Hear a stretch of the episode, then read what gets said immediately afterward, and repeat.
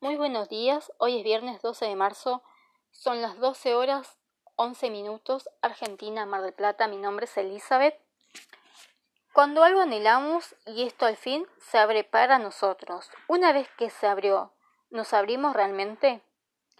¿Por qué nos autolimitamos? ¿Por qué nos adelantamos a los hechos de lo que podría suceder antes que suceda?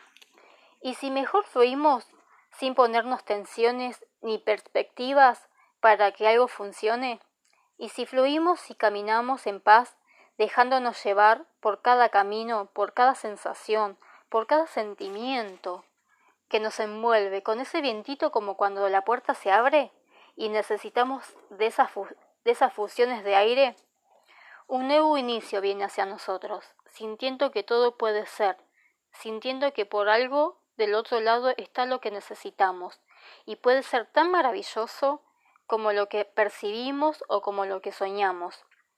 Dejarnos guiar, dejarnos ser, dejarnos llevar, fluir, sin cuestionarnos tanto todo. Nos estamos descubriendo, sencillamente descubriendo, permitir que suceda, sintiendo siempre con mi corazón.